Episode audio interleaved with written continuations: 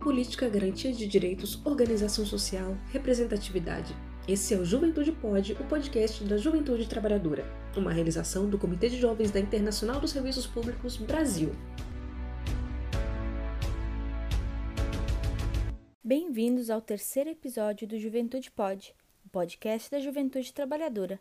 Eu sou Geice Maiara e o assunto dessa semana é Fundeb,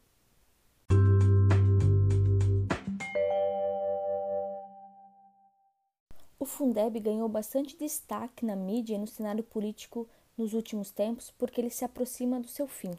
O Fundeb é um fundo de desenvolvimento da educação básica, uma cesta de recursos que é alimentada por verbas federais, estaduais e municipais e que depois são divididas entre os estados e municípios conforme o número de alunos matriculados nas escolas.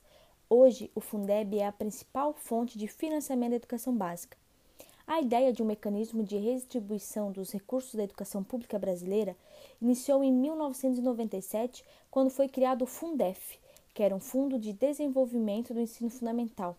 Como se tratava de um experimento que poderia dar certo ou não, o Fundef foi criado com prazo de validade.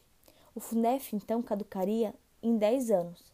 Os resultados acabaram sendo tão positivos que o Congresso não só o renovou em 2007, mas o ampliou.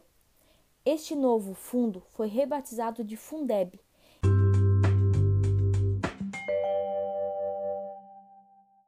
O Fundeb, então, como conhecemos hoje, ele tem um prazo de validade de 14 anos, que vai findar em 31 de dezembro de 2020.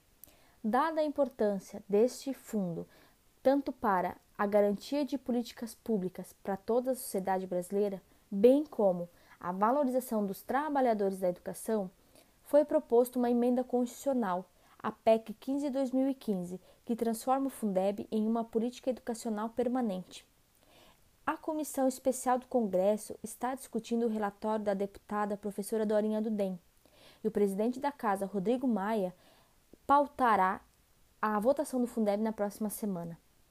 A votação do Fundeb é de extrema importância tanto para quem é funcionário trabalhador envolvido em política pública educacional no Brasil, quanto qualquer cidadão que faz jus ao uso de políticas públicas educacionais.